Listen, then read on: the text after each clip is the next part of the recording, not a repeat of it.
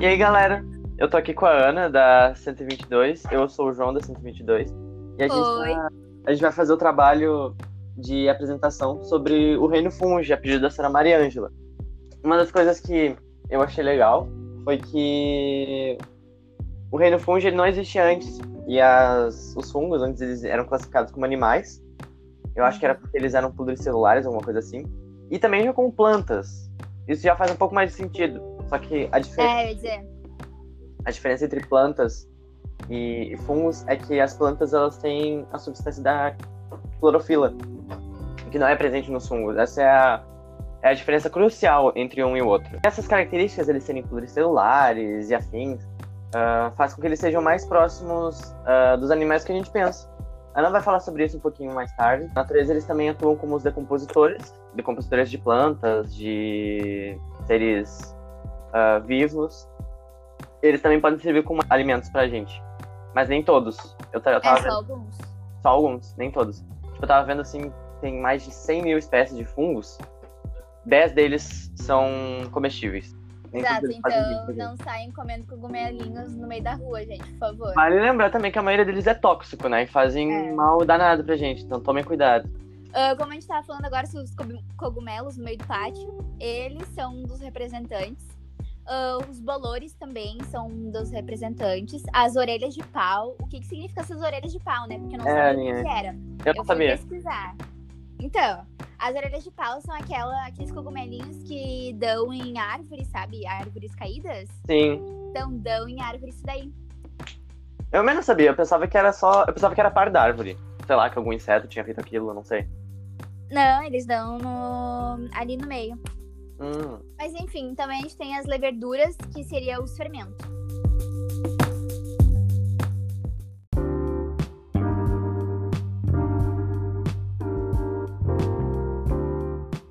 É, uma das, das características dele é que os fungos, eles têm a célula eucarionte.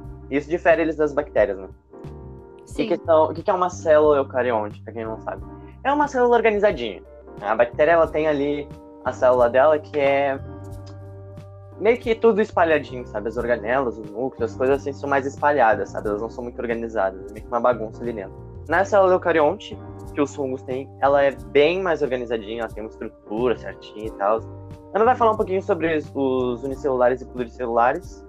E. Isso. É.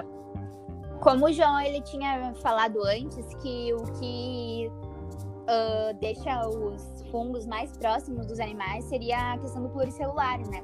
Eu vou Sim. dizer aqui pra vocês, os fungos, eles são unicelulares. O que, que seria unicelulares? É quando só tem uma célula. E eles Uni. também podem ser. Hã? Uni, vem de único, né? Isso, isso, exatamente. Vem de único. Se alguém quiser lembrar, pensa nessa questão aí que o João falou, unicelular. Já fica a dica aí célula. gente. Diquinha, diquinha. Exato, uma ajudinha aí. E pluricelular, dá pra fazer na questão do, de pluri, né? Que ela é mais, mais, então tem várias células em conjuntos que daí fica pluricelulares. Eles são pluricelulares. Aí já formam os cogumelos também, né? É. Os funguinhos que a gente vê assim na, na parede e tal. Uma coisa que eu acho que a Ana não pegou, acho que foi a parte dos heterótrofos por absorção. Que o que, que é um heterótrofo por absorção? Ele depende de outro. ah, de outro. de outra coisa para poder se alimentar. Então eles meio que liberam substâncias nos locais lá que eles estão aleijados. E eles meio que absorvem as substâncias, o máximo de substâncias que eles conseguem. E aí eles quebram essas substâncias, pegam os nutrientes, fazem lá, se alimentam, se nutrem e vão crescendo aos pouquinhos. Ana vai, eu, Ana vai falar um pouquinho sobre a estrutura celular dos fungos, né? Como é que ela funciona, como é que ela se comporta.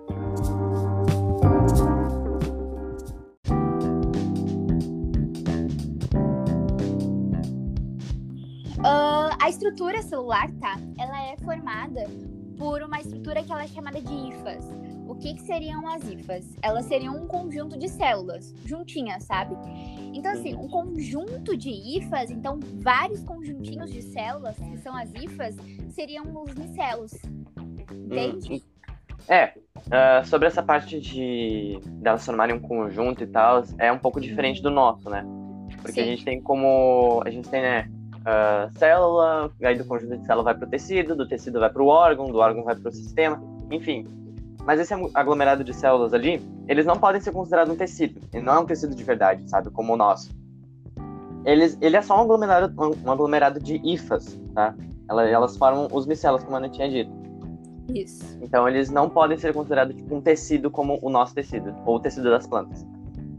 E eu acho que também uma característica bem legal da, da questão deles, sobre hum. a estrutura, é que os fungos eles têm reserva energética de glicogênio. Ah. Então, os animais também têm.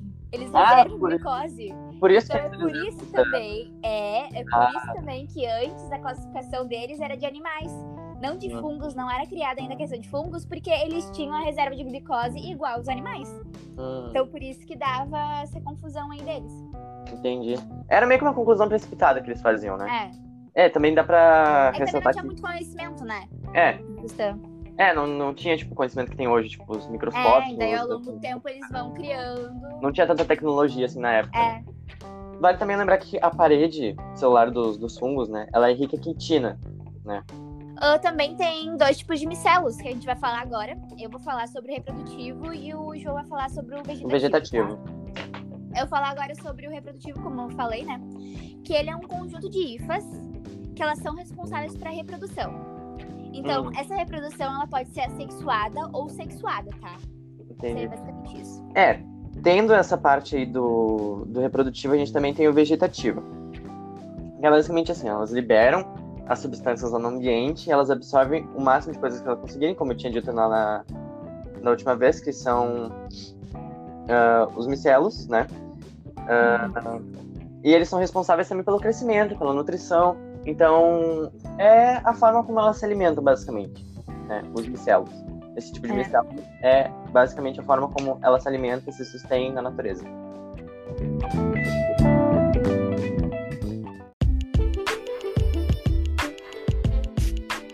E a gente também vai falar sobre a reprodução, né, Ana? É, é que, como eu tinha falado antes sobre os micelos reprodutivos, né, que eles são assexuada ou sexuada, Sim. esses são os dois tipos de reprodução, né, que agora a gente vai falar. Que o João vai falar sobre a sexuada e eu vou falar sobre sexuada. A tá. gente confunde mesmo assim, com os nomes que são quase parecidos. É, né? é muito. É muito parecido. Pois é. Ah. Só falo, é a diferença de um A, tá ligado? Ali no assexuado.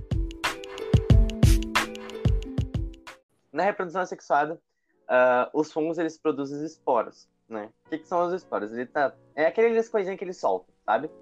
Quando uhum. tu vê um cogumelozinho assim que encosta nele, ele uh, solta uns pozinhos, tá? A maior parte dos fungos realizam a reprodução assexuada, eles não, ou seja, eles não, não precisam de um parceiro necessariamente para poder se reproduzir.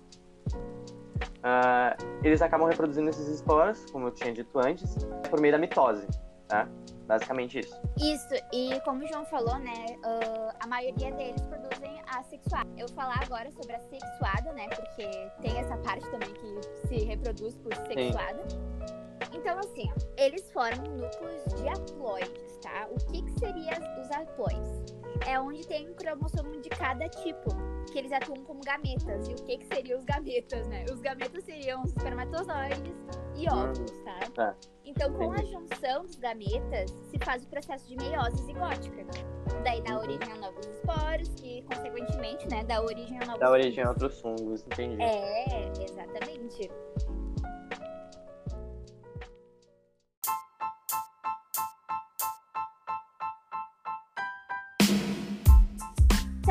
Vai falar sobre as utilidades dos fungos que a gente tem e tudo mais, alimentos e tudo. É, nas utilidades que a gente tava vendo ali, eu e a Ana, eu gostei bastante da parte que ela é usada na produção de antibióticos, na, na parte da penicilina, sabe? É. Então a penicilina que a gente toma, assim, de antibióticos, ela vem por causa dos fungos, ela é usada com matéria-prima dos fungos, e ela também serve como alimentos, então a gente tem a trufa, não, de chocolate, tá, gente? É outra. A é, gente tem também o champignon, o champignon que as pessoas usam na pizza. Ou no estrogonofe, como eu e a Ana, a gente tinha conversado aquela vez. É, particularmente eu não gosto. Ela não gosta, eu nunca provei, né, champignon. É, é só por experiência tu prova, tá? Por favor. só por experiência. Cara, eu nunca, tipo, peguei assim, champignon lá na, no mercado, assim. Sim. Pra mim, assim, champignon é coisa de rico. E, ou coisa assim que pra ter na pizza mesmo, sabe? Sim. Também tem os lactobacilos, que eu acho que a avó de vocês deve ter em casa, ou. Não sei, alguém deve. Acho que vocês já viram alguma vez. Ou E já ouviram falar, né? É, ou já ouviu falar nos comerciais e tal. Ah, o lactobacilo, ele é uma nuvenzinha e ele é um fungo, tá, gente? Ele é um fungo. E ele meio que faz uns filhinhos no leite. Ou no iogurte, né? Então, o leite fermentado vem dos lactobacilos. É, e também eu acho que dá pra gente ressaltar, né? Uhum. Que ele também é utilizado na produção de pães, na fermentação de bebidas isso. alcoólicas. Nas bebidas alcoólicas é interessante, né? É, é bem interessante. Eu não sabia disso. Também não. pães eu tinha um certo conhecimento, mas tipo, em bebidas alcoólicas eu não sabia. Eu não sabia que tipo, eles usavam fungos pra fermentar a bebida. Pensei que eles só deixavam ali envelhecer, sabe? Pois é.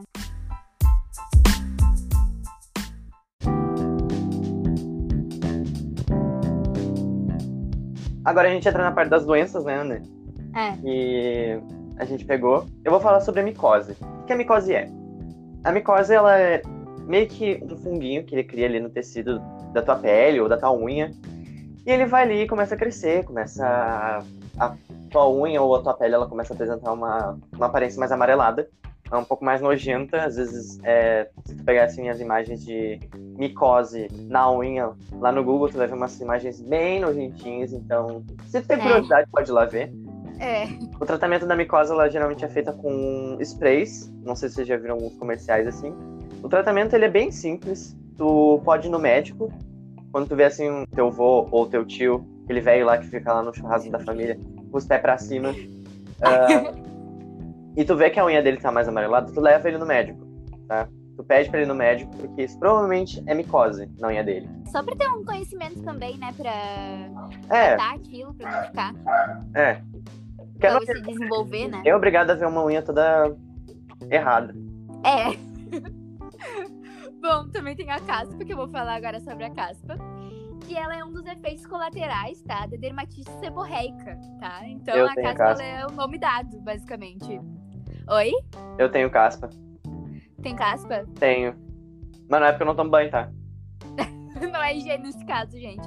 É, É que eu acho que também influencia muito pela oleosidade, que é muito oleoso. Então acaba Hum, que tem caspa também. sim, sim. A minha pele é bem oleosa, então acho que esse é um, uma das justificativas.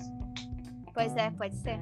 O que que causa, né? É um grupo de fungos, tá? Que é uh, sobre reino de fungos que tá falando, né? E, bom, ele consome a nossa queratina, por isso que acaba tendo essa descamação, tá? Hum, entendi.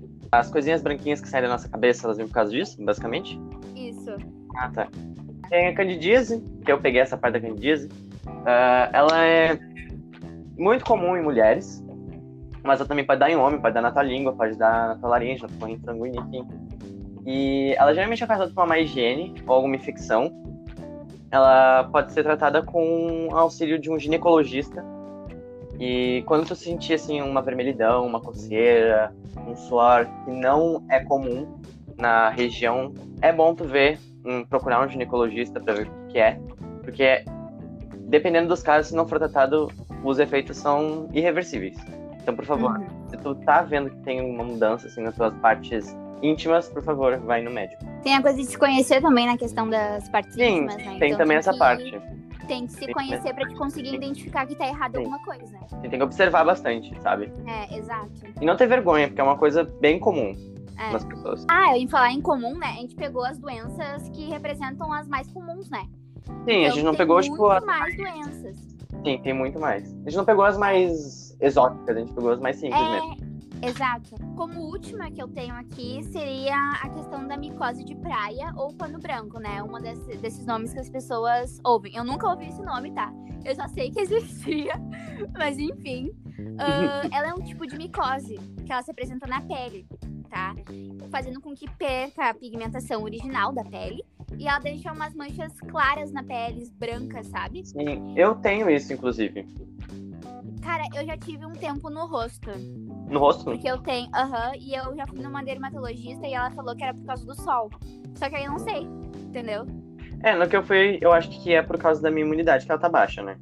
Aham. Tanto é que eu tenho que ir no médico ver isso aí. Se tu vê assim uma mudançazinha, assim, é melhor tu ir no dermatologista pra ver o que que É, é. porque também tem no tronco, no abdômen, no É. braço, no rosto, principalmente. Eu acho que o mais comum é no no rosto, rosto. tá? Eu acho que é mais comum. É no braço? No braço. Na parte do antebraço, assim, sabe? Só pra conhecimento legalzinho, assim, que o nome do fungo, né, ele é malesia furfura, eu acho que se fala assim. É, eu acho que é isso, mas sei que é furfura. e, então, ah, seria basicamente isso, gente. É. ah, é uma coisa bem simples. Ah, os que, as coisas básicas que vocês precisam saber tá aqui no podcast. Espero que a gente tenha ajudado vocês na hora de estudar. Espero muito. E nosso podcast fica por aqui. Um abraço para todos vocês e bons estudos. É isso, gente. Beijinhos, se cuidem. Beijinhos, Coronavírus tá aí, se Coronavírus. cuidem, tá? Tomem banho também, para não ficar Exato, doença. façam bastante álcool, se É. hidratem. Isso. E é isso, gente. É isso, Beijinho. gente.